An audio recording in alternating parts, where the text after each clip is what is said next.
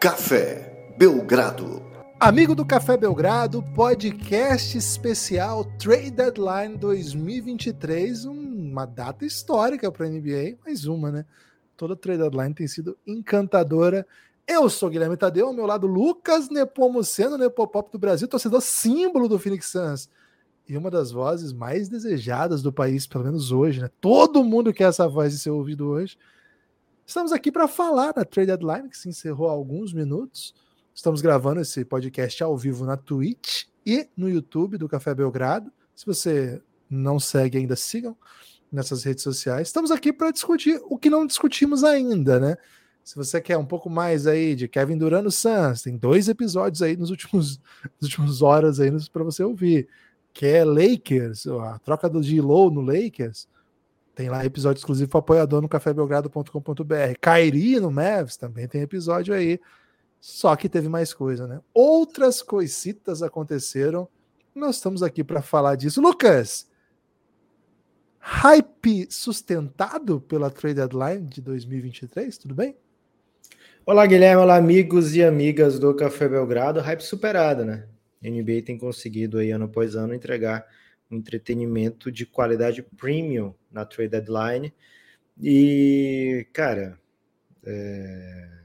essa foi, foi bem especial, porque assim, a gente estava imaginando o, sei lá, estava imaginando, é, vai ser, sempre é bom, né? Então vai ter uma ou outra surpresa, a gente vai ver não um jogador super está trocando, mas jogador que vai ser fiel da balança, né? Vai transformar alguma equipe que já era muito boa em ainda melhor, né, com mais chance de ser campeão, pode mexer num ódio ou outro. E Kyrie Irving, né, sempre ele, ai Kyrie, é, falou, quer saber, gente, vou, só quero dar alegria pro meu povo aqui, né, vou pedir mais uma troca. E a partir disso aí, as coisas, o bagulho ficou muito louco, né, as coisas foram se transformando e o bagulho foi ficando louco. A gente já falou, Guilherme, lógico, da troca do Kyrie, já falou da troca do, do Duran, mas como a gente falou lá na, na troca do Kairi, era tinha muito cara de ser o primeiro dominó, né? E foi a partir dali a trade deadline se desenrolou. Por quê? O, a notícia que saiu agora hoje à tarde é que o Suns estava meio que acertado com o Hawks por John Collins. Tipo, não acontecer nada, eu pego o John Collins de ti, mando o Jay Crowder e a gente não fica parado, né? Alguma coisa, alguma coisa a gente fez para se mexer. Quando o Kairi pede a troca, o, o Shams traz hoje, tá? O Shams tweetou que, é, contou, na verdade, que pro Kevin Durant retirar o pedido de troca dele da, da, da off-season, ele falou: tá bom, eu vou ficar aqui, a gente fica junto mais um ano, vou dar meu máximo, vou jogar pra caralho. Não precisa tirar Sean Marks, não precisa tirar Steve Nash, não precisa ninguém embora, eu fico, mas se as coisas derem errado durante a temporada, vocês me mandam para onde eu quero. E por isso, e apenas por isso, ao Kairi pedir troca, né? Ou seja, as coisas deram errado mesmo, né? Não teve a extensão do Kairi com o Nets. É, Kevin Durant ficou calado, ficou peixe, né? Não precisou fazer nenhuma, nenhum anúncio de querer ser trocado, não precisou fazer mais nada na frente das câmeras. Apenas se reuniram, né? E falaram: ó, realmente fudeu, vou, vou ser movido, quero ir para o Phoenix Suns, se acertem, né? E a partir daí, Guilherme, Phoenix Suns e Brooklyn Nets tiveram dois dias aí para se acertar. Como eu falei no episódio lá que, que o Gibbs passa muito rapidamente por ele, né? Só no comecinho. É, achei caro, né? Achei bem pago o que o Phoenix Suns mandou pelo Kevin Durant, mas assim, já muda a estrutura da trade deadline, né? Se não tivesse existido esse movimento, o Suns estaria fazendo outra coisa, é, provavelmente o Bucks estaria fazendo outra coisa, porque o Jay Crowder não estaria disponível. É, então, muitas coisas iam acontecer bem diferente, né? Então, de fato, esse, esse pedido de troca do Kyrie Irving foi o, o marco zero da trade deadline. É, e a partir daí muita coisa aconteceu. Kibas, eu estou aqui com o link que traz, deixa eu ver quantas aqui, é, 14, 14 movimentações dessa trade deadline. É, eu vou trazendo aqui, e eu sei que não tem todas aqui, mas à medida que a gente for avançando, a gente pode ir comentando essas aqui É, não, não precisa a gente comentar movimento a movimento, mas, por exemplo, se a gente chegar num time que fez mais de um movimento, a gente fala da trade deadline dessa equipe como um todo. Pode ser assim? Perfeito, Lucas. Tudo certo. Boa. É, são 21 movimentações nessa deadline. O Cadmel aqui na live, Guilherme, está falando que o hoje trouxe 11 break news, o Shams trouxe 10. Eu acho que isso no head to head, né? É, na comparação entre eles, porque eu acho que vi outras pessoas trazendo algumas, né? Antes do, do Shams e do hoje. Por exemplo, Jake Fisher, né? Ele trouxe bem antecipadamente a do, do Golden State com o Pistons. Mas enfim, vamos lá, Gibas. Ó, essa do Kyrie para o Mavis foi a primeira, Kessler Adams para o Kings a segunda, que foi tipo nada por nada. Dwayne Dedmon para o Spurs a terceira, também foi nada por nada. Aí teve uma que a gente comentou já em dois episódios diferentes. Um é só para apoiador e outro foi no último episódio é, a troca do Russell Westbrook, DeAngelo Russell e Mike Conley, né, naquela troca, movimentação grande do Lakers, mas a gente pode aproveitar aqui para falar das outras movimentações de hoje do Lakers, né, Guilherme? Porque o Lakers mandou o Thomas Bryant para o Denver Nuggets e as pessoas ficaram um pouco chocadas, né? Porra, o Thomas Bryant tá jogando muito até esses dias. É, e o Lakers pegou o Davon Reed, que é um, um 3, meio 4, assim, que já jogou até no Phoenix Suns. Ele não é bom, tá, gente? É, mas, enfim, é, tá na troca. E 3 seconds. É, lembrando, né? O Thomas Bryant veio de graça para o Lakers tem pouquíssimo tempo por salário mínimo, né? Então, se veio se veio 3 seconds por ele, já não seria é, uma perda total do Lakers, mas usou o Guilherme uma parte de, disso que veio para adquirir Mobamba junto ao Orlando Magic, lógico, né? Mandou também o Patrick Beverly junto, aquela adicionar por subtração, né, Gibas, que as pessoas chamam. E. A ausência que preenche uma lacuna, Lucas. Preenche, pode preencher até mais de uma lacuna às vezes. E traz o Mobamba, né? Um jogador que é um, é um big que protege. Muito inteligente. Notório, né? Por sua inteligência. Não vai sair fazendo dois goaltendings tentando dar toco na bola na descendente no mesmo jogo, assim, né? De arremesso, não era de, de layup, né? Foi de arremesso, né? Duas confusões mentais ali do Thomas Bryant naquele dia. É, mas traz o Mobamba, que é um atleta que, na teoria, encaixa em qualquer equipe, né? Um cara super grande, de bração, que dá toco, que é móvel e que mata bola de longa distância. Então, esse é o. Como mas a gente. também é capaz de tomar socão do Austin Rivers.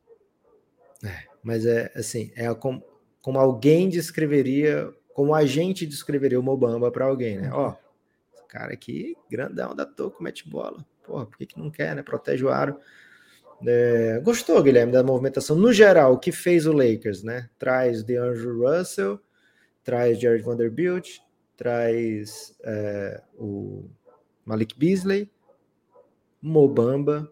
Gostas do que, do que faz Davon Reed também, né? Gostas do que faz Pelinka nessa trade deadline? Acho que o que mais gosto, Lucas, é que o antes e o depois, né? O retrato do time tá muito melhor. Então não, não tem. Não, é irrepreensível se você olhar assim. No meio disso, eu acho o Thomas Bryant mais jogador do que o Mobamba, né? Mas acho que é um. Tem um potencial do Mobamba que a gente não viu, né? A gente não viu quem é exatamente esse jogador ainda. Acho que tem um viés de rejuvenescimento interessante do Lakers, né? Um time bem velho, que tinha jogadores Assim, o seu núcleo é formado por jogadores que já passaram dos 30, o LeBron há muito tempo, o Anthony Davis recentemente. Já bateu 30, o Anthony Davis, quase. É, Westbrook já passou tem um tempo também. Então, assim, você conseguir ali rejuvenescer esse time com jogadores que vão jogar, né? De Low, é, agora Mobamba, Malik Beasley, Vanderbilt, são todos jogadores bem mais jovens, né? Bem mais jovens. Então, a princípio, assim, esse, esse cenário já é o suficiente para eu achar interessante. Mas mais do que isso, né? O time encheu o LeBron de chutadores, trouxe um pouco mais de proteção no aro, vai melhorar o espaçamento, porque com, com novos chutadores, com outro perfil de jogadores, vai ser muito legal. Nessa tarde já rolou até shade no, no Westbrook, né? O pessoal falando que insiders do Lakers estavam dizendo que o peso do Westbrook no vestiário não vale, não, né? É um, cara que puxa todo mundo para baixo, é um cara que não é legal de ter. Terrível, né? Soltar essa agora, porque, pô, agora ele tá procurando um time, velho. Deixa o cara em paz, né? Já, já foi embora, por que soltar isso agora? Enfim. Uh... grande notícia do Lakers, Lucas. O Lakers chegou, né? O Lakers chegou para a temporada um pouco, um pouco tarde, é, com saldo negativo de, de pontos, né? Precisa correr para alcançar aí é, os 50%, mas com algumas notícias, né? A impressão que eu tive é que o Jazz, o Jazz acho que já era, né? O Jazz sai da briga.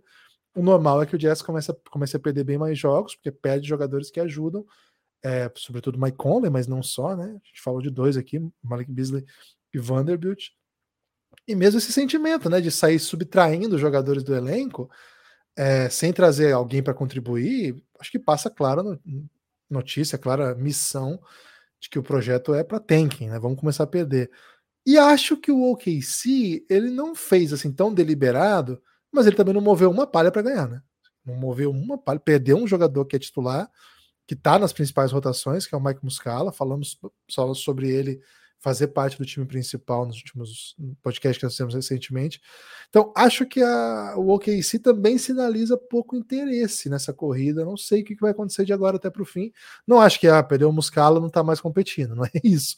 Mas acho que nesse retrato o Lakers acelera, né? O Lakers pisa no acelerador, enquanto que o OKC e sobretudo o Jazz tendem a não fazer esse movimento. O que me faz acreditar, Lucas, que a briga para o Lakers começa bem interessante já.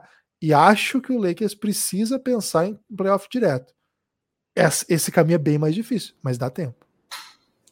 Boa, Gibas. É, ali nessa briga toda, né, da, digamos assim, do sétimo, até mais na frente, né, do quinto até o décimo terceiro do Oeste, todo mundo se moveu, basicamente, né.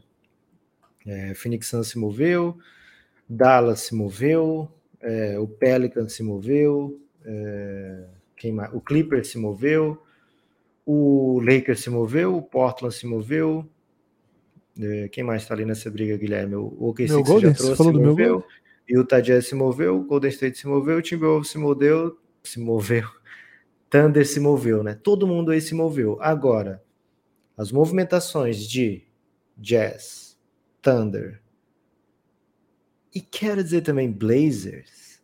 São três movimentações assim de, cara, seguinte, tá bem legal a temporada, bem estamos amassando, né? Estamos nessa, nessa briga aí, mas, mas há um porém. Eu não, eu não vou aqui também fazer questão, né?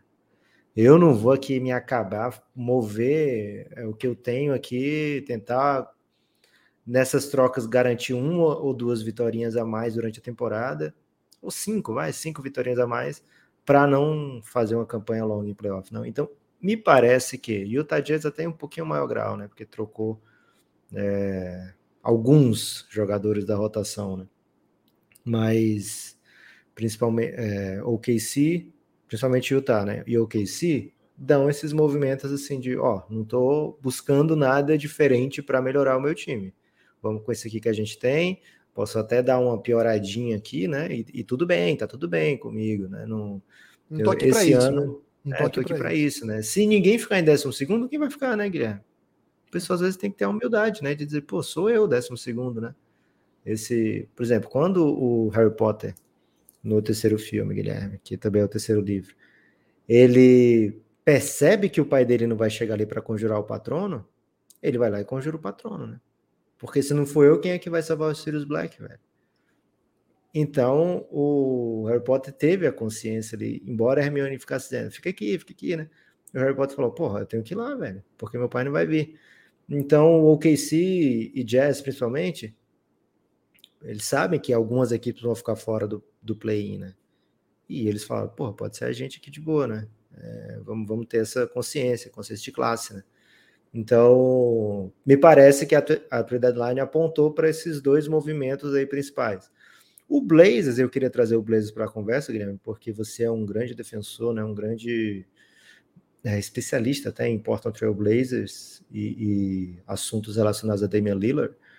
Sou um lilarista, né? É isso. O Blazers, olha... Acho que é melhor começou a receber ligação, e esse foi um tweet que eu achei interessante. Né? É, né? eu também achei intrigante.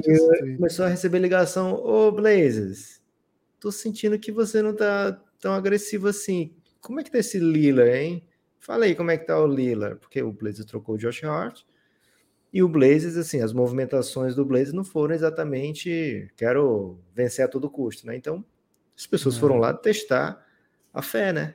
Testar, foram testar a fé do, do, do Blazers contra a Damian Lillard e falaram, porra, se esse Damian Lillard tivesse para jogo aí, vamos supor, né, que tivesse para jogo, o que, que você ia querer por ele? Em e o Blazers, Guilherme, ele foi daqueles. É. Ele meteu assim, peraí, aí também não, né? Meteu é. tipo, aí também não. É, quando, por exemplo, no. É porque tem dois jeitos de ser aí também não, né?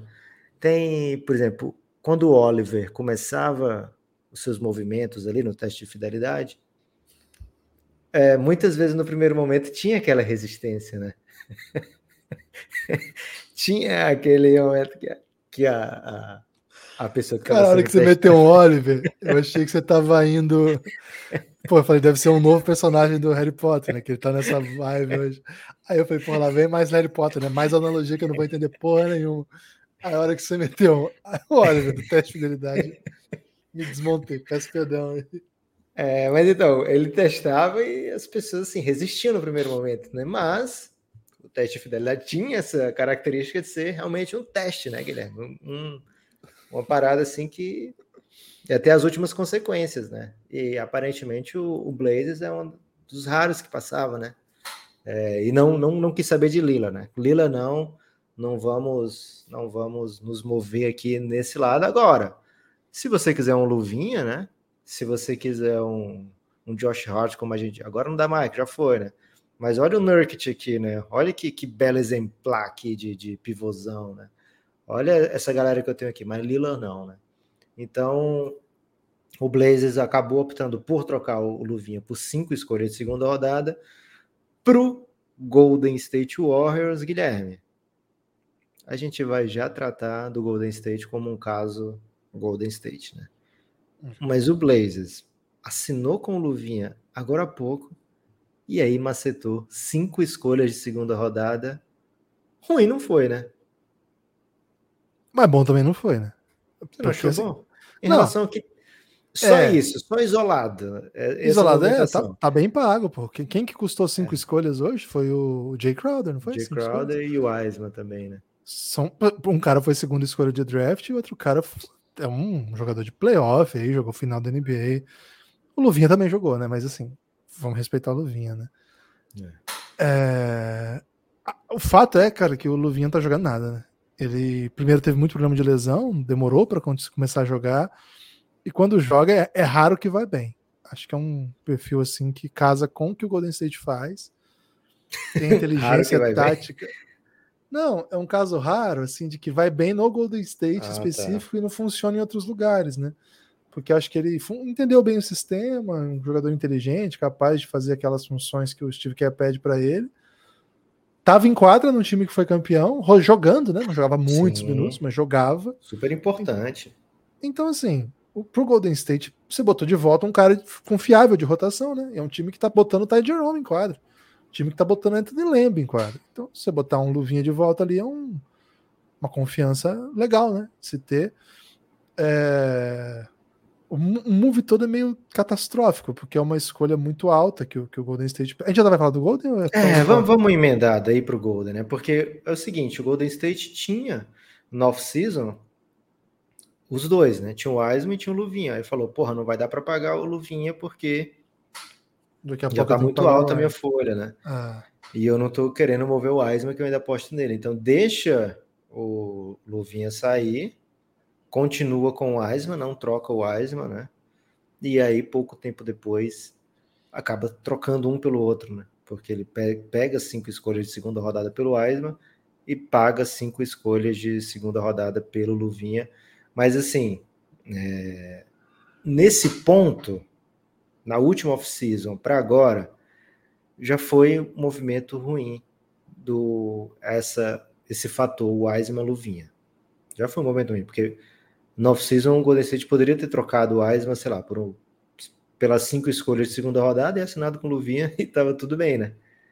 É, mas não fez assim, ficou, acabou um 0 a 0 Talvez o valor fosse até maior, né? Do Wiseman é. na, na off-season, porque Sim. O Golden State desistiu dele, né? Assim, viu que não dava mais, né? G-League não estava dando, botava para jogar não estava dando.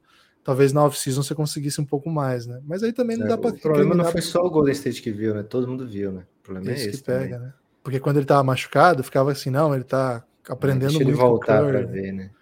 Nossa, ele treinando, o Curry tá ensinando muitas coisas para ele. Né? Tinha muito isso. É isso. Agora, e, assim, Lucas, mas não voltando, é um pouco decepcionante? É, voltando mais ainda, Gibas, aí eu falo, da, da, da off-season para cá já foi ruim o negócio.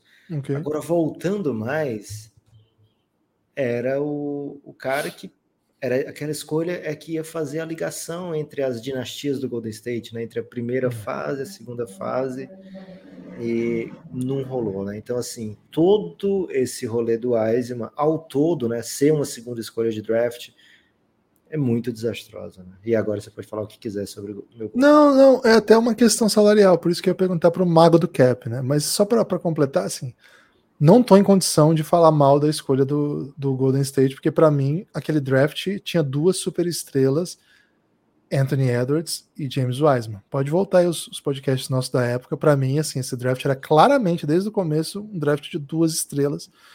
E aí tem minha resistência a achar um Lamelo, um jogador desse nível outros jogadores que eu não detectei, que eram tão bons. Aquele draft terminou que tinha muito jogador bom.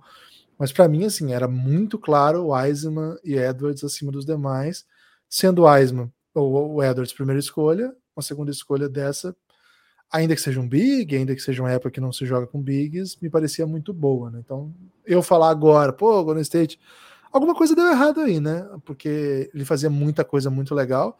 É verdade, jogou pouco no college, né? Teve, tinha esse, essa red flag, vamos dizer assim. Hum, machucou muito cedo, é um menino que não conseguiu ser competitivo, é diferente, por exemplo, do Zion, que passou o rodo em todo mundo, né? chegou voando no college, tá? É, Anthony Davis, caras assim que são bigs, mas que já tinham entregue, entregue alguma coisa, né? Já tinham mostrado alguma coisa. Nesse caso, não. Nesse caso, achei bem bem assim, arriscado nessa perspectiva, mas em talento era bem impressionante. Muita coisa deu errado, né? A gente coloca em xeque é, a capacidade do Wiseman, mas tem outras coisas que a gente precisa ver que aconteceu, né?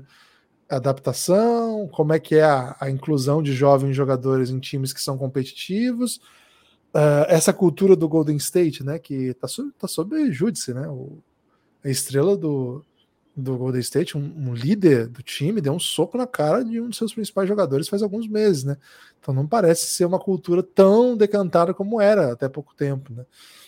É um time que acabou de ser campeão e agora tá patinando, né? Então o Golden State talvez tenha alguma culpa no cartório. Você lembra lá atrás, quando o San Antonio Spurs começou a dar errado e todo mundo tinha medo de achar problema no San Antonio Spurs?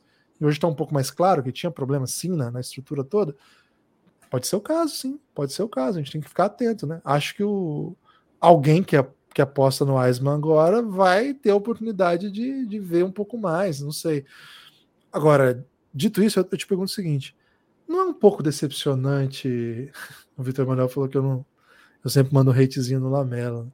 Você não acha um pouco decepcionante o Golden State fazer moves? Nesse caso específico, não tem muito a ver com, com basquete em quadra, mas fazer um move tão claramente para salvar dinheiro de, de de luxury tax, assim, porque, cara, é a dinastia do nosso tempo, né? Se eles estão fazendo moves assim, ainda que esse move era bem convidativo, não é um pouco frustrante que esse time não esteja gastando o Eisman e outras peças que eles eventualmente poderiam incluir aí nos negócios e as suas escolhas em projetos para ganhar com esse time? Não é frustrante o Golden State tenha passado uma, uma trade deadline sem deixar seu time mais forte objetivamente, é, enquanto, por exemplo, um dos seus principais rivais botou Duran na linha, cara, isso me incomoda, assim. Cara, é, vamos lá. Se o Golden State estivesse pensando só em grana, né? Pô, vamos, vamos salvar aqui o máximo de grana possível, né? Eles tinham pegado essa troca do Eisman e ficado peixe, né? Porque o que, que eles fizeram? Eles mandaram o Eisman pro, pro Detroit, né? Em troca do Sadiq Bey por cinco e depois pegaram o Sadiq Bey e pegaram cinco escolhas, né, com o, o Hawks. Então, o Eisman acabou virando cinco escolhas. Foi isso que aconteceu. E depois eles pegaram essas cinco escolhas e mandaram pelo Luvinha, né? Pelo Gary Payton é, segundo. O, se a equipe tivesse falando, pô, esse ano tá ruim, vamos salvar aqui a grana, né? Eles tinham ficado com cinco escolhas. Tinham ficado de boa, assim, pô, vamos ficar com cinco escolhas aqui, a gente pega alguém no, é, com salário mínimo daqui a pouco, né? Porque vai chover gente dispensada, já já a gente fala sobre isso. Vai chover gente dispensada e a gente fecha o elenco ali com, com algum desses jogadores dispensados. Mas eles não, não fizeram isso. Esse movimento, Guilherme, salvaria em Luxury Tax esse ano por volta de 50 milhões. Só o fato de tirar o Wiseman e não colocar ninguém. Trocando de volta pelo Luvinha, aí esse valor, essa economia saiu de 51 milhões para 7 milhões. Né?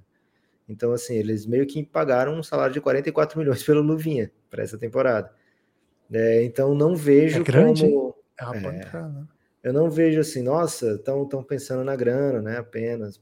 Acho que foi uma questão de encaixe, né? O que ficou claro para mim, e a gente pode até depois daqui transitar, né? Mudar pra, de conferência e falar um pouquinho de Toronto Raptors bem rápido, porque o Raptors não fez nada, né? O que o Shams falou em algum momento dessa tarde foi, cara, é o seguinte, o Golden State é o principal candidato por Odiano Nobe nesse momento. É, depois que saíram da, da parada Suns, depois saiu Knicks, ficou bem claro, poxa, tem duas equipes aqui que são óbvias atrás do, do Odiano Nobe, Memphis e New Orleans Pelicans, tanto que rolou essa essa essa polêmica, né, essa, esse vazamento, digamos assim, de que o, uma equipe não queria que o outro ficasse com ele, né? Um projeto jovem, o Memphis não queria que o Pelicans ficasse, o Pelicans não queria que o Memphis ficasse. De repente, Guilherme, fizeram uma cor de cavaleiros aí ninguém pegou, né? Vamos, já que eu não quero, tu não, é, tu não O Memphis é, é, bem picaretinha, né? Porque ele não quer que, eu, que eles peguem o OG, mas tava doidinho atrás do Michael Bridges, né? na cara de pau, na cara larga, assim. Ah, tô, tô querendo o Michelzinho. É, então ficou assim, poxa, então vai ser o Golden, né? Vai ser o Golden State que pode oferecer um Kuminga, pode oferecer picks, pode oferecer seconds e beleza, né? É... Deve ser isso, então, né? Xuxem está dizendo. Então, assim, eu não acho que o Golden. E teve outra hora que o Jake Fisher falou é, o Golden State tem dois movimentos para fazer no Wiseman, né? Ou pode trocar pelo Sadiq Bay, ou é, vai mexer com uma outra peça que seria bem win now.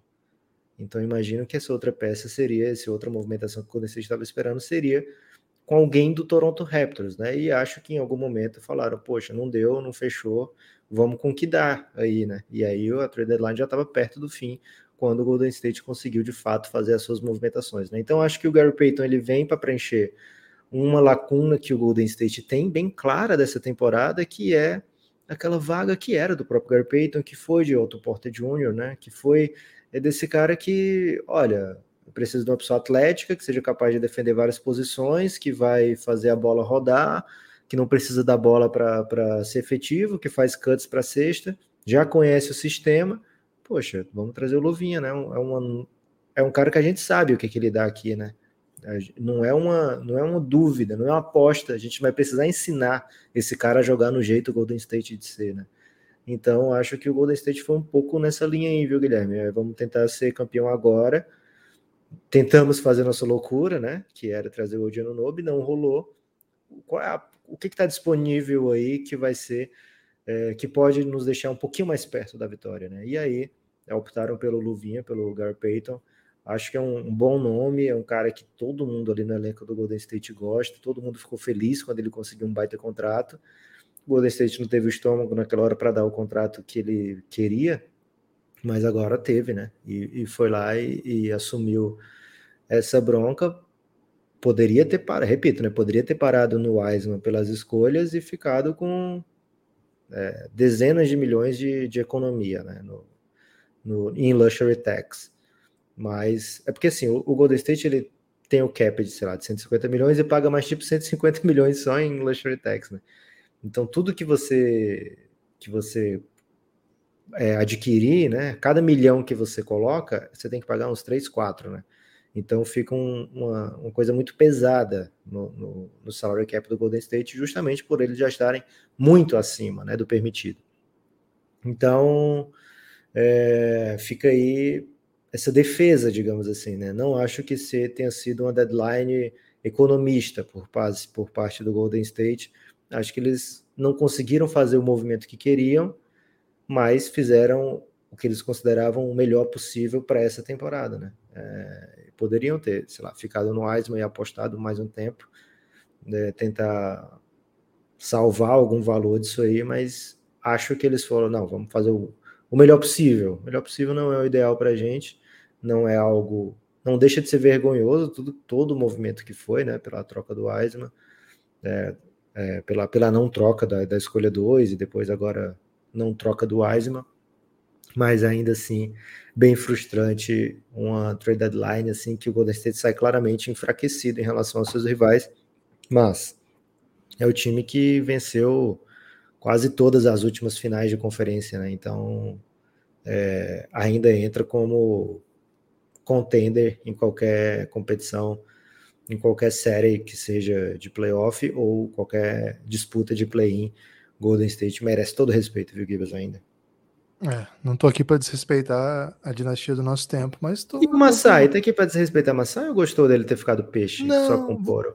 Vou só comentar o Detroit rapidamente, cara. Eles curtiram, né? Pegaram um Bagleyzinho, segunda escolha que flopou, agora postando aí no Wiseman. Será que é uma tendência, Lucas? Pegar uns, uns flopzinhos? É, até estava comentando hoje no, no grupo, no Flex, né, Guilherme? Que é o, o grupo de apoiadores do, do Café Belgrado, é, para ficar de olho nos, nas próximas movimentações do Brooklyn Nets, né? Porque o Sean Marks, na outra, assim, no começo da passagem dele pelo, pelo Brooklyn Nets, ele ele fez esse tipo de movimentação, né? Ah, vamos pegar aqui escolhas altas de draft recente e tentar algum valor, né? Os times estão desistindo deles, a gente não tem por que não desistir. O Nets não tinha escolhas próprias, o Nets não tinha um elenco bom, então o que, que ele fez? Ele ficou pegando é, esses jogadores em. É, não, não.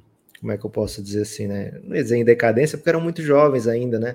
Mas esses jogadores já, que os times meio que desistiram dele, né? Esses projetos abandonados, digamos assim. E vamos ver o que, que sai daqui, né? Disso conseguiram o DeAndre Russell, né, que se transformou em coisa grande para eles lá, né? É, e foi acabar no Golden State, acabou no, no Minnesota, faz parte de toda essa movimentação do Minnesota, é, de, do, do, Golden State de reconstrução, depois da saída do Kevin Durant. Mas é um tipo de negócio que GMs inteligentes fazem, né? É, e o Detroit, mais uma vez, vai apostando nisso aí, já fez isso não só com esses, fez também com o Josh Jackson, né?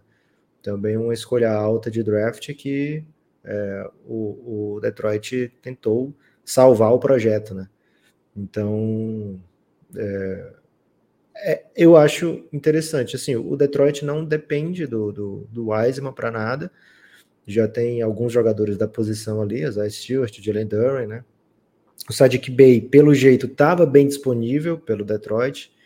É, queria escolha de primeira rodada, Detroit. Por quê? Porque daqui a pouco vai vir um contrato, né, uma pancada na renovação do Sadiq Bey e o Detroit não se sente pronto nessa time, não está na timeline ainda de gastar as fichas, e as fichas que quer gastar não, é, não eram no Sadiq Bey, né? Então o Sadiq Bey vai para o Hawks nesse rolo todo, o Hawks que estava na esperança de desovar o John Collins em algum lugar, e acaba trazendo mais um jogador que vai competir com esses minutos, né, do John Collins, então só imagino, Guilherme, que o clima vai ficar pesadíssimo lá em Atlanta, é, e vai acabar sobrando no colo do nosso Nate McMillan, né? De novo, né? De novo, ainda mais com rumores para todos os lados aí de jogadores que não, não eram para estar tá mais lá, mas que deram errado, né? As trades deram errado. Lucas, vamos no pique aí, porque tempo urge e são muitas trocas, né? São muitas coisas. É, e não trocas, né? O Raptors, por exemplo, não se moveu. É, tinha tudo para mover o Odiano Nobe, né?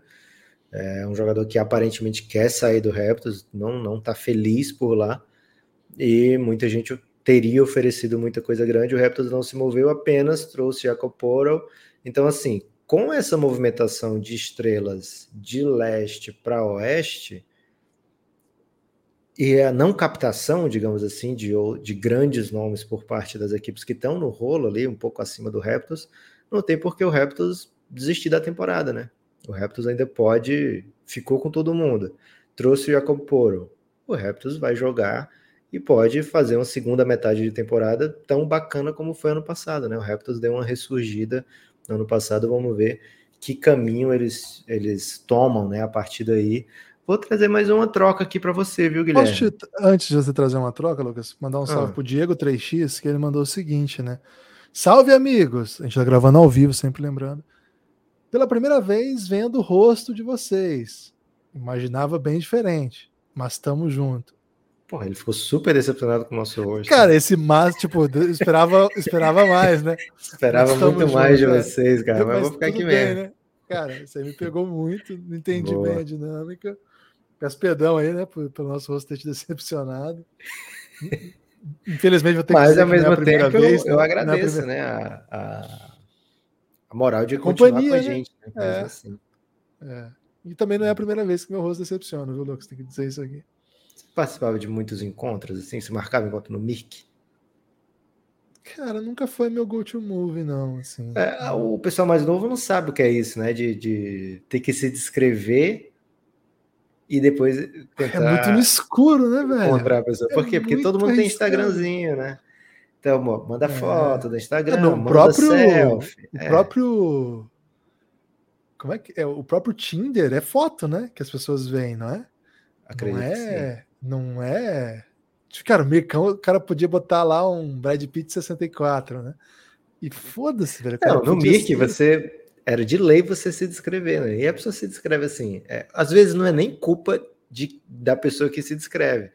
Mas é assim, não, você bota, sei lá. Cara, o de Lucas tá muito errado. Ele tá falando assim: o pessoal fala, manda foto de agora. Que foto, velho? O Mirk não tinha câmera disponível para você. É, o Mirk não é assim, velho. O Mirk é. era, conver era conversa, né? E com pouquíssimas. Era meio, sei lá, como é que a pessoa fala, 192 bits, nem, nem faço ideia assim de como é. Era só letra. O que você era tinha era letra para mandar. Era MS-DOS. É. Então você você manda o, a descrição, aí você botava lá, vamos supor, tá, Guilherme? Eu dizia, eu tenho 14 anos, 1,70, moreno, é, gosta. Cara, na cabeça da pessoa, a pessoa tá, tá vendo? Cara, pode ser, pode ser a melhor versão possível de 1,70, moreno e tal. É, é não é culpa de quem está se descrevendo, né? Não. Então, é, as pessoas marcavam encontro assim, baseado nisso, né? Baseado nas inscrições. Então, quando o Gibas fala, poxa, decepcionei muita gente pelo meu rosto, imagino, imagino que tenha sido é, algumas decepções bem sérias. Eu tenho até uma história para contar, mas eu não vou contar hoje, não, Guilherme, que hoje é. Boa. Cara, o pior é que ele corrigiu aqui e piorou, né, Lucas? Ele fala: não, é que o Lucas tem voz de jovem, né? Cara, não melhorou. Desculpa, mas não melhorou, velho. É... Gibas, eu vou dar só um spoiler aqui de como foi esse encontro que eu tive. Qual que era seu nick, Lucas, no, no Mic? Cara, eram muitas, né? É... Mas eu especificamente eu não lembro. Acho que era Lucas Nepomuceno. Sempre gostei muito de Lucas Nepomuceno. Né? O meu era no Johnny VP, no VP, né, que era o vídeo papo, que é precursor do Mic, aí do Mirk, aí sim era Gabriel, era Gabriel Pensador 13, eu acho. Mas no Mic era alguma coisa com o meu nome. É, mas o Guilherme, teve um double Pensador date. 13 é bom demais, né? teve um double date que eu fui, que acabou com o seguinte: nos reconhecemos, né? Eu e meu amigo, a gente percebeu quem eram as pessoas que a gente deveria se encontrar elas perceberam quem, quem nós éramos. Não, nem ninguém estava satisfeito com quem, com quem o outro era, então sequer nos falamos.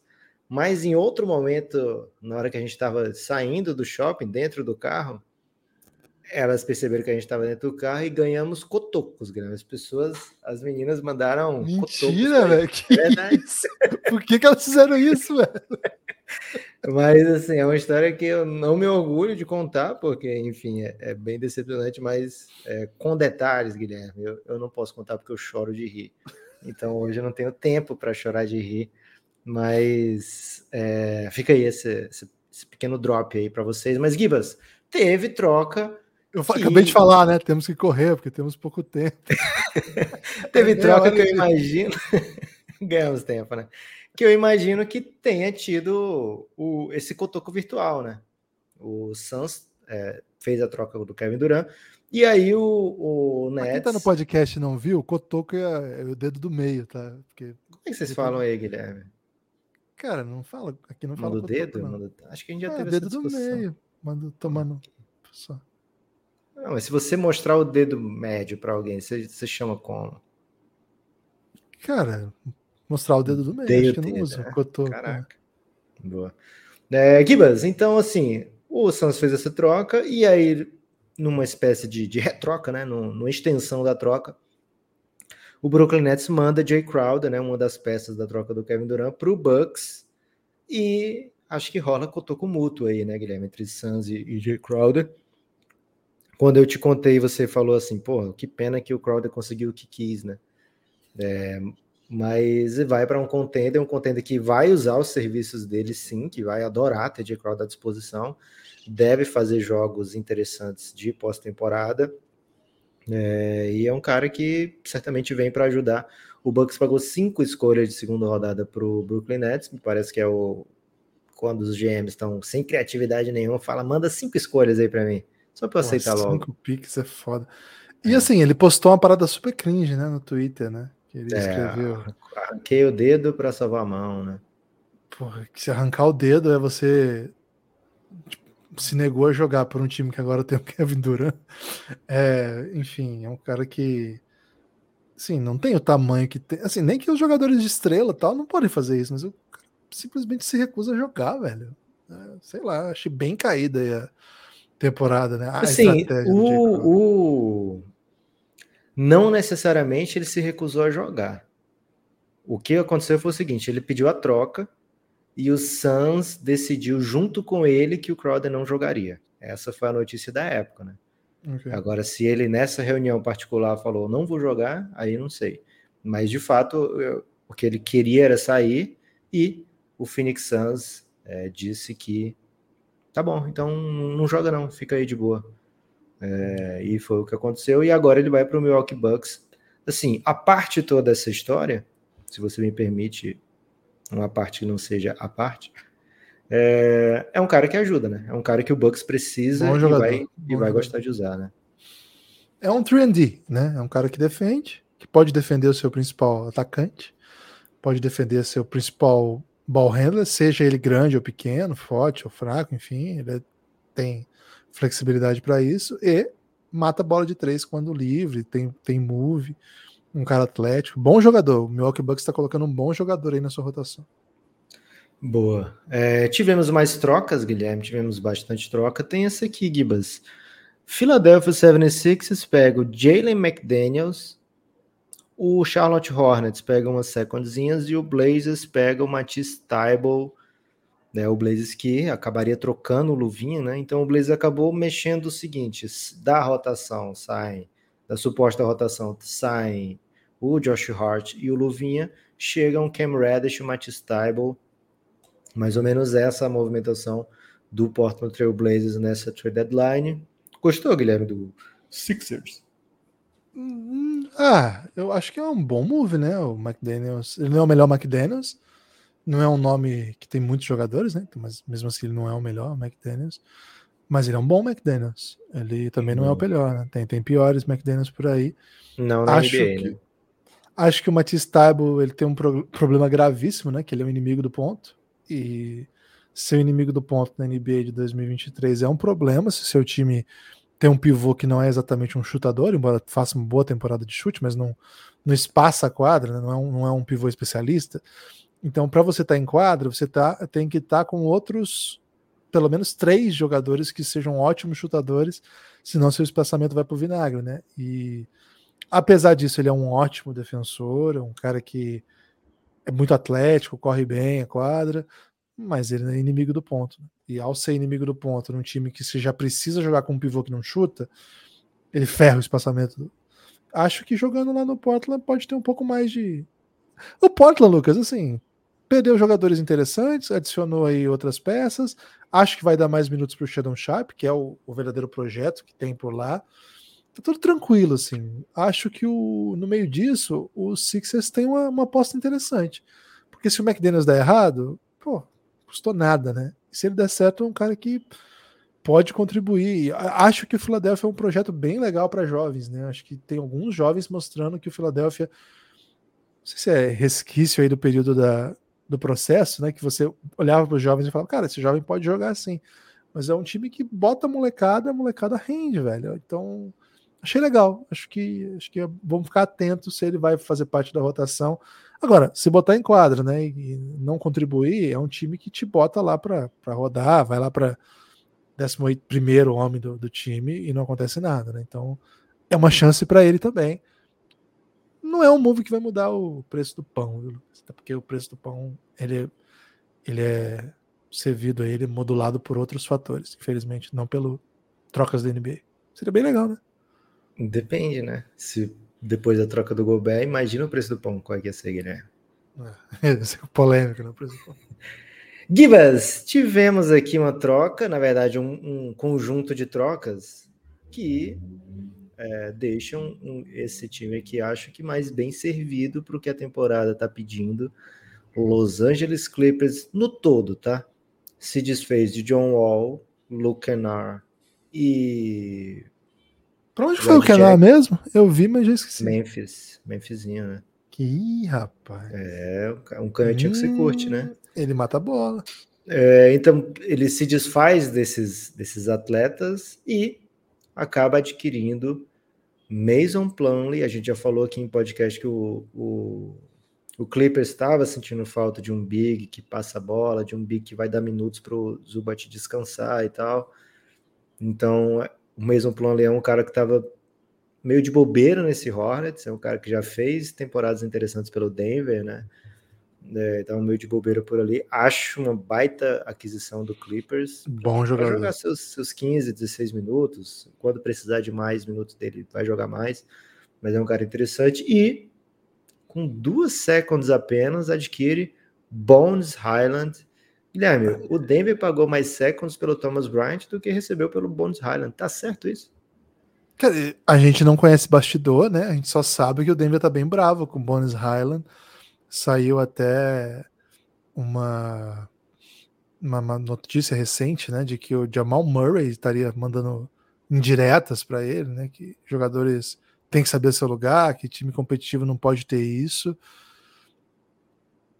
Só com a quadra, vamos dizer assim, né? Só com que a gente olha em quadra, meu Deus, o Highland é muito bom jogador. Ele é capaz de criar num contra um, ele é agressivo. Cara, ele faz o Denver olhar para o Monte Morris, que é um bom jogador, um jogador NBA, um jogador que você drafta, né, coloca na rotação, contribui. Você olha para ele e fala assim: ah, não, não preciso mais de você porque eu tenho aqui o Bones Highland e é um cara que lidera unidades. Há uma grande, uma grande rejeição, vamos dizer assim, na comunidade do Denver. Depois que começou a circular essa, essas notícias, a princípio ele era muito querido, né? Mas encontraram muito para questioná-la a partir do, do, outro lado da quadra, né? que defensivamente é um alvo, não contribui, e enfim, se ele vai para o Clippers é um bom lugar para ser protegido, porque ali tá cheio de ótimos defensores e um técnico que entende muito de defesa.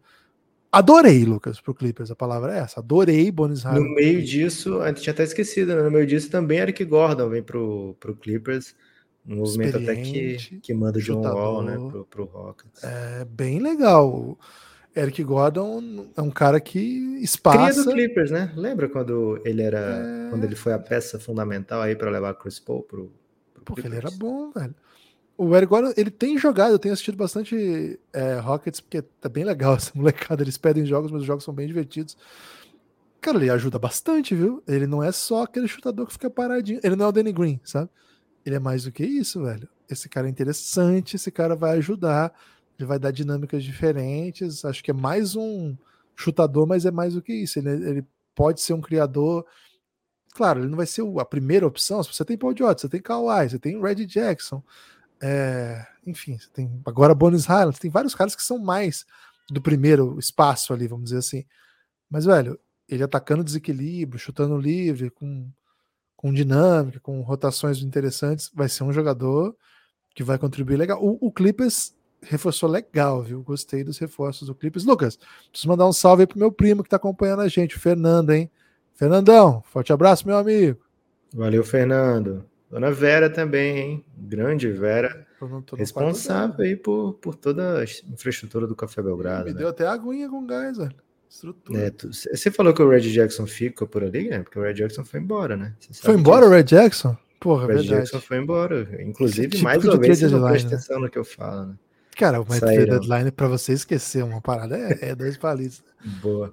É, o, o Red Hornets Jackson... já foi buyout, né? Foi isso.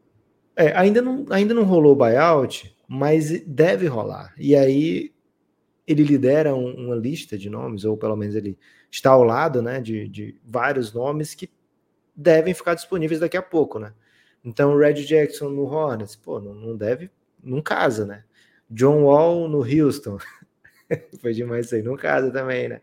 Russ Westbrook no Jazz, não vai rolar.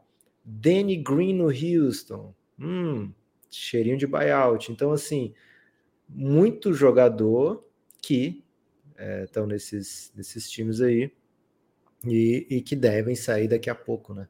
Então são jogadores que, ah, não consegui um atleta nessa, nessa trade deadline. Tudo bem, meu amigo, daqui a pouquinho pode ser que, que estejam disponíveis, né? O Rockets, por exemplo, pegou o Frank Kaminsky, né, Guilherme?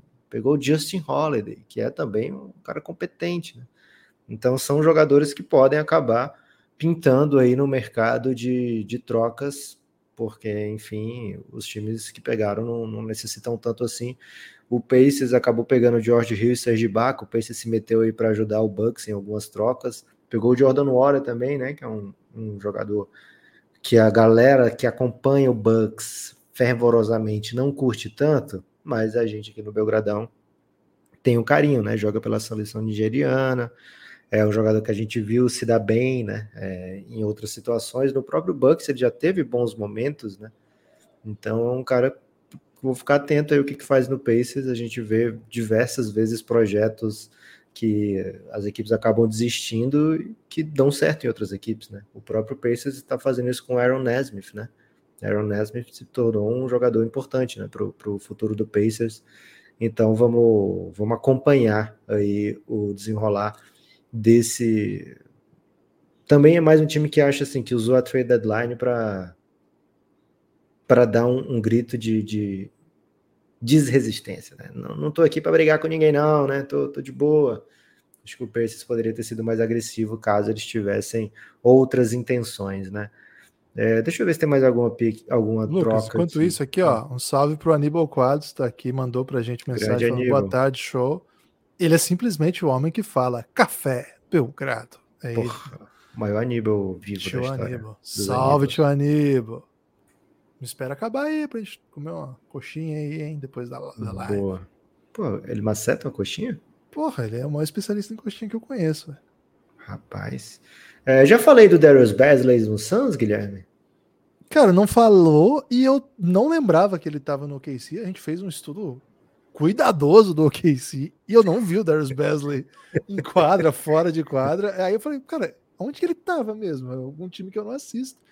Você falou, pô, ele tava no OKC. Eu falei, pô, então não faço a menor ideia de como tá o Darius Basley.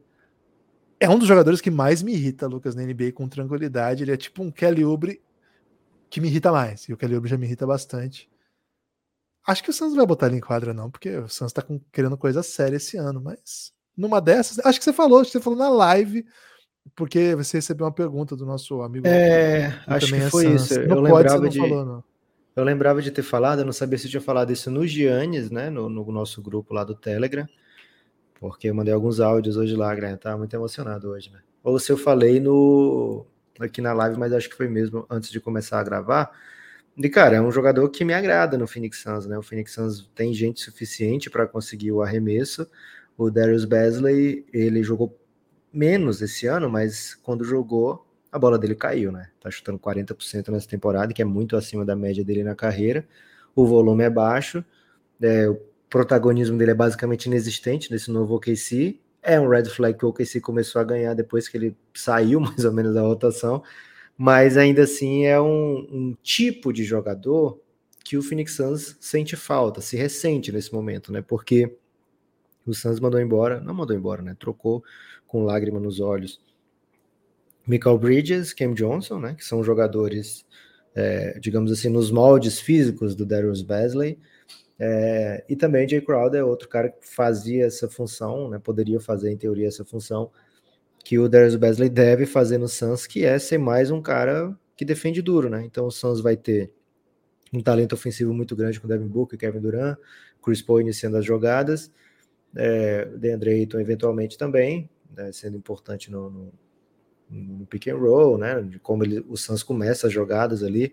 O Suns já fazia um, um double drag muito interessante com que é tipo uma pick dupla, tá? É, com o Aiton e o Jay Crowder, ou o Aiton e o Cam Johnson. Imagina como é que vai ser pop com... duplo, né? Isso, pop. imagina como é que vai ser. É, é, porque às vezes um vai, pode rolar, né? O Aiton normalmente rolava. É, mas aí com o Duran, velho, imagina o poder que pode ter isso, né? Então vai precisar de gente para defender, ficar no cantinho lá no ataque, é, eventualmente participar, mas principalmente defender então, Darius Besley acho que vai ser é, interessante aí. Vai ter, vai ter, teoricamente vai ter espaço no Phoenix Suns, né? Um espaço onde o Suns vai cobrar muito pouco ou quase nada dele ofensivamente. Vai ter um Darius Besley, vai ter um Torrey Craig, vai ter um Josh Okogie. Vai ser gente aí nessa vibe para ocupar esse espaço. É, mais alguma, Gibas, que você quer ressaltar? Deixa eu ver se Acho, acredito aqui que as principais a gente tocou já, hein? Mike Muscala no Celtics você chegou a falar, não foi? Só não. pro lado do, do OKC, fala pro Celtics aí, o Celtics acabou não movendo o contrato do Galinari, não movendo o Preacher, ficou mais ou menos paradinho na sua, adiciona Mike Muscala, time que tá ganhando não se mexe? Ah, hum, acho que não se não mexe estruturalmente, até falamos disso, né? na falamos disso no, no, podcast que a gente subiu hoje na hora do, do almoço. É, acho que o Muscala, o Muscala vem para jogar os minutos que o Hauser tá jogando, né? Acho que é um pouco isso, assim. A torcida do Boston tá gostando bastante do Hauser, ele ajuda bastante. Mas para ser um big que chuta, acho que o Muscala é mais interessante. Tem um pouco mais a oferecer, né? Um pouco mais de alternativas, vamos dizer assim. Gosto gosto moderadamente, né? Não é um cara que você espera ver minutos em final, por exemplo. Você tendo o Al Horford, você tendo o Robert Williams, você não vai botar o Muscala numa rotação dessas, né? Você vai jogar os caras nas cinco e a rotação vai ser o que tá jogando. O jogo grande é rotação de nove jogadores. Mas você precisa ter profundidade, você vai ter jogo que você vai abrir vantagem e vai ter jogo em playoff que você vai precisar de um pouco mais de chute, aí você vai abrir um pivô a mais, o Al Horford, sei lá, vai estar com problema de falta, pode se machucar. Então é, é aquela adição para para encorpar o elenco, né? Não, acho que eles não pensam no Muscala como uma chave de, de estratégica para fazer qualquer coisa, mas é um time que está botando em quadra House, é Blake Griffin. Hoje, nesse momento da carreira, o Muscala é mais interessante que, que os dois aqui. Boa. O House, acho que eu gosto do, do, do, que ele pode oferecer, acho até que é bem um pouquinho diferente, né, o que ele pode fazer em relação ao, ao, ao Muscala, mas lembrando, né, o, o Celtics tinha interesse em ter esse cara maiorzinho, né, que era o Dalino Gallinari, que mata bola, né, é, então é, acho que para para no momento que o Hoffman está descansando, né, ter um, um, big que espaça, acho que é interessante sim para o Celtics. Uma pena que não conseguiu fazer os moves que queria. O próprio Peyton Pritchard já, já dava entrevista em tom de despedida, né? Nessa, hum. é, nessas semanas que, se, que antecediam a trade deadline, dizendo que queria ir para um time que pudesse mostrar mais, que ele sabia que tinha mais para jogar. É, e aparentemente o Celtics tinha comunicado ao Pritchard que é, ele seria movido nessa trade deadline. E, e enfim, né, Guilherme? O, o, o Peyton Pritchard fica por ali, o Celtics acaba não fazendo nenhuma movimentação mais robusta nessa trade deadline. E assim acho que a gente toca em todas as trocas é, que aconteceram. Lógico, ficou. A gente não chegou, entrou em detalhe aqui em escolha de segunda rodada, ano dessas escolhas de segunda rodada que vão para lá e para cá, mas falamos aqui das principais movimentações. É, Dario Saric. Dario Saric chega no OKC, né, nessa troca do Besley, acabamos não comentando isso aí. Pô, é um jogador que dele, velho. É um jogador que antes de ir para a NBA ele tinha, ele fazia duelos épicos com o Yannis nas categorias de base, né?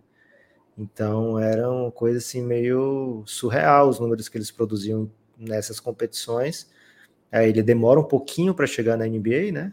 É, do draft de 2014, demora um ano ou dois para chegar na NBA, chega ali, eu lembro até da época do processo ainda do, do, do Philadelphia, que o Embiid marca com a turma, né, para ir ver o Dario Saric é jogando né, lá na Europa. Isso. Aí foi o Marcos, Marco Carter, Michael Carter Williams, vai o Embiid e tal, vai todo mundo que aí já estava no, no, time, que pareciam ser ter o futuro do time, né? E vão lá ver o Dario Saric. Quando o Dario Saric viaja para assinar com, com o Philadelphia 76ers, finalmente, a torcida faz um acompanhamento da, da viagem dele, né? Ah, o Saric está chegando, vamos acompanhar aqui o, o Saric Watch, né? Então o aviãozinho dele ficava na timeline o tempo todinho. E acabou que não virou na NBA, né? O que se esperava. Teve alguns bons momentos, é, pelo Wolves, pelo Philadelphia, pelos Suns pouquíssimos, e agora vai para o OKC me parece que se não ressurgir das cinzas ali, deve ser a última parada dele na NBA. É um cara que acabou ficando lento para a posição que ele joga dentro da NBA. É... E não encaixou, né? O Monte Williams falou: pô, vou te usar aqui de small ball five, hein? E quando ele teve assim seus melhores momentos, acabou tendo contusão, depois não voltou jogando o mesmo nível. E não deixa de ser um, um jogador com muita a ascensão no basquete mundial, né? Se, caso ele, depois desse move, vá para a Europa, acho que ele vai ser sinistro pra caramba. Guilherme, tem um ainda, é, um ainda que a gente não falou, que é, é, duas, na verdade, né? O Memphis Grizzlies pegando o Luke Kennard e o Pelicans adquirindo Josh Richardson no San Antonio Spurs. Duas equipes aí que acho que deixam a, as torcidas frustradas, porque tem muito asset, e gostariam de, de adquirir o Odiano Nobe, mas pegam jogadores assim que não vão mudar a temporada das franquias. Bom, é, primeiro, eu, eu, gosto bastante do Devonte Graham. Eu não sei muito bem como as coisas caminharam para ele estar tá custando tão pouco. Acho salário, que... né? Salário dele que o Pelicans pagou para tirá-lo do Hornets é, vai até 2025, se não me engano, ou é 2026, de 12, 13 milhões ao ano, né? E o Pelicans acabou tendo outras prioridades assim naquela posição. É, então, depois que chega o CJ McCollum, então, adeus, né? Minutos para eles. Você acha que o, o Spurs vai mantê-lo? Tem, tem desdobramentos aí? Porque assim, princípio... tem que manter porque é muito grande para você dar o buyout, né? O San Antonio ah, Spurs muito basicamente também, né? Ah. É, o San Antonio Spurs é um time que estava abaixo da linha da pobreza da NBA até pouco tempo, né? Assim, era o time que tinha que dar mais salário para a galera para chegar no mínimo que ele tem que pagar, né? Então, por enquanto, acho que fica por lá assim. Pode até botar para jogar, viu, Guilherme? Faz tempo que a gente não se Ele vai ajudar a ganhar uns joguinhos, viu? Esse é um perigo aí que ele vai atrapalhar o tanking, porque eu acho ele bem melhor que o Josh Richardson. É, não sei se o Josh Richardson vai ajudar em alguma coisa, não, né? Não sei nem se vai ficar por lá. Vamos ficar atento Inspira, aí. né? Depois dessa temporada, mas é um, na teoria, é um 3, né? Um 3 que defende múltiplos é, jogadores, assim, pode marcar jogadores de vários é. tamanhos. Mas ele é meio, meio filé de borboleta, né? Pra, pra defender. Não sei, acho que já foi mais interessante, né? Vamos ver o que ele é capaz de entregar. É, agora, no, no, lado do, do Memphis, gosto, viu? Gosto do Luke Kennard. Teve bons momentos no Detroit. Chega com. Chega no Clippers num time que é bem difícil você ser protagonista, tal, você não vai ser mesmo vai jogar fora da bola, vai tentar contribuir, e acho que uma das maneiras que ele contribui é sendo um ball handler, é um ball handler aceitável, não é ótimo, mas é aceitável, mas não contribui tanto, né? E só que como chutador é espetacular, acho ele um cara que no spot up ali, ocupando corner, nesse time que não vai pedir muito dele fora disso, acho interessante, é um cara que toma boas decisões. Bracinho, né? É considerado um dos menores braços da NBA, literalmente. Não, tô, não é só por, então, isso é uma envergadura que não é assim, muito interessante para defender, mas acho que é um cara que vai estar tá em quadra para contribuir. O Memphis dá um jeito de botar os caras em quadra, né? E é um time que sempre funciona. Então, é um tipo de jogador que a gente olha para esse time do Memphis, olha para o que o Kenar pode contribuir. Acho que a gente vai ver bastante dele na off-season. Acho que é um cara que vai aparecer nos jogos Vai ser um cara que numa noite vai meter 4, 5 bolas de... Você diz na pós-temporada. É pós-temporada, pós-temporada. É, acho que é um cara que a gente vai ver metendo sequência de 4, 5 bolas de 3 num jogo. É um cara que vai, vai fechar jogo grande, porque encaixou naquela rotação naquele momento. Então, bom move do, do, do Grizzlies, viu? E é um cara de Duke, né? Que é fácil de odiar também. Boa. O que faz com que ele entre na turma aí de que um time que no momento tá querendo ser odiado, né? Aliás, por que eles não pegaram o Pat Beverly? Isso é demais. Acho que é porque eles já se odeiam, né? Teve a série de playoff ano passado. Acho que eles já se odeiam de, entre si demais para salvar essa relação, né? A gente não é, falou do lado Beverly... do meio. Nesse, é, mas assim, eles meio que desistem do, do Mobamba, pegam a, a, segunda escolha que veio, a escolha de segunda rodada que veio, e para o Pat Beverly deve vir uma. Pelo menos assim, o Minnesota já falou, assim, deu indicações que caso venha a existir né, um buyout, tem interesse em trazer de volta o Pat Beverly. Seria interessante, hein? É, Gibas, para o lado do, do Memphis e do Kenar, principalmente, ele vai ter aí dois, uma, uma temporada e meia para se provar, porque daqui a dois anos é team option, né? O, o salário dele. Então, na temporada 24 25, o Kenar vai ter que estar tá jogando bola para 15 milhões para ter o, o contrato mantido pelo, pelo Memphis Grizzlies. Não, não sou fã do Kenar, todo mundo que escuta o Café Belgrado aqui sabe que existe essa rixa né, entre o Kenar, é, Gibas e eu. Então, sabe que, que eu nunca, nunca defendi o Luke em nada aqui, nem vou defender agora. Gosto dos jogadores que o Memphis coloca para jogar, principalmente esses brother que estão lutando pelo prato de comida, né? Próximo. É, não, não acho que o Luke vai jogar mais do que esses caras, assim. Então não é um movimento. Você tá adquirindo. Tudo bem, abriu mão do Danny Green, beleza, não foi nada, né? Mas ainda assim, não. O movimento da trade deadline do Memphis se adquirir o Luke Kennard, para mim é muito frustrante, porque é um time que tem por onde melhorar. É, o Luke Kennard não vai ser uma sombra para o Dylan Brooks, então o Dylan Brooks vai continuar cantando de galo ali, vai continuar sendo importante no, no time titular. É, e acho que devia ser a, o objetivo do, do, do, Memphis é não precisar contar com o Dylan Brooks, né? E vai precisar contar com o Dylan Brooks ainda durante essa pós-temporada. É uma pena aí do que fez o, o, o meu querido Memphis Grizzlies, ou que deixou de fazer, né? Olhando para os outros contenders, então, do, do Oeste, que se movimentaram bastante, fizeram bastante coisa, eu acho que o Memphis vai ser marcado como oportunidade perdida aqui. Do Pelicans, rapidinho, Guilherme, o, o Devonte Graham, ele tem uma ótima temporada, né, no Hornets, que o Luca fala, ah, vocês estão falando em MIP para mim, dá o MIP para o Devonte Graham, né, não vota em mim não, né. É... Ó, o San Antonio Spurs acabou de dispensar o Dwayne Dedmon, hein? então mais um nome aí para o mercado de, de buyouts. É, e de lá para cá ele não fez valer o, esse belo salário que conquistou. Vai ter uma chance aí de buscar se reposicionar dentro da NBA no San Antonio Spurs. A gente costuma dizer assim, pô, esse cara não deu certo ali, é bagre, né, e tal. A gente brinca principalmente disso quando é jogador do, ao lado do Luca. Mas na NBA só tem cara talentoso, né? Então acho que o Devonte Graham vai ter uma boa chance aí de. É, de fato, não sou um jogador de 15 milhões ao ano, né? Mas sou um jogador de NBA né? Um jogador de backup com o salário certo possa ser útil aqui.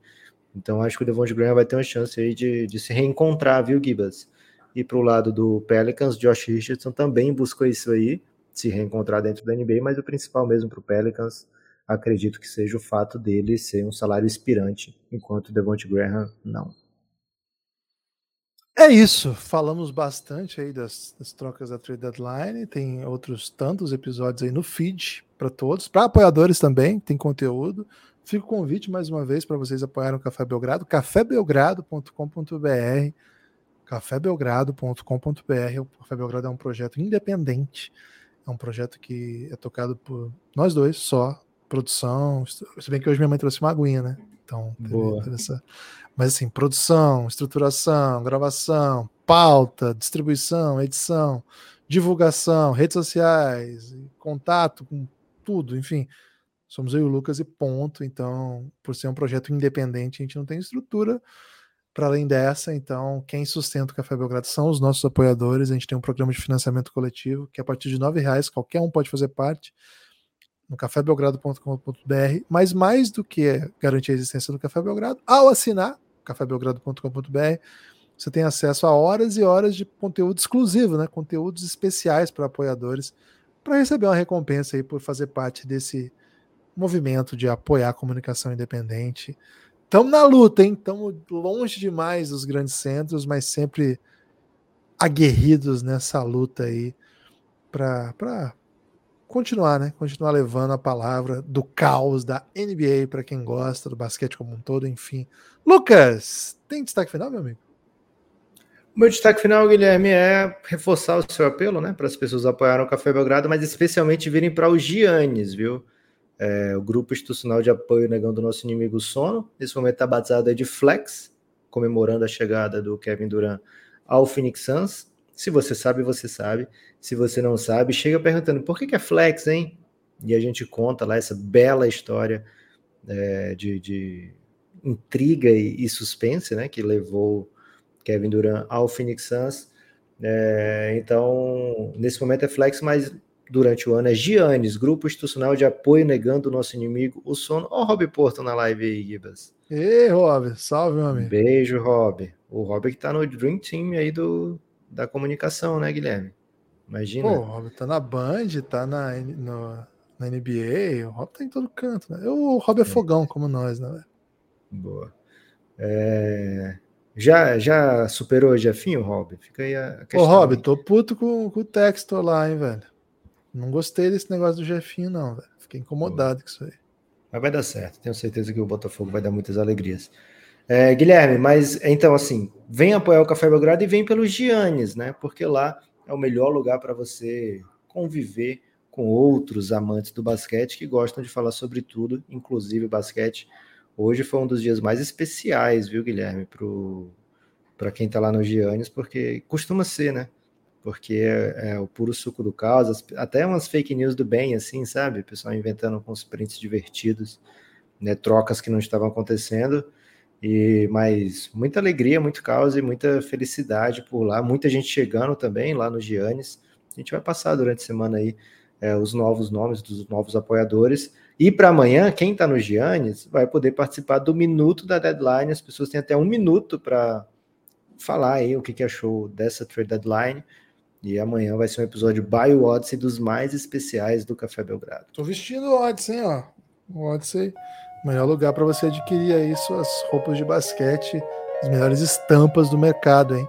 odyssey.com.br. Amanhã a gente vai falar mais disso no nosso podcast. Valeu! Espalhe por aí que você ouve o Café Belgrado. Até a próxima, meus amigos.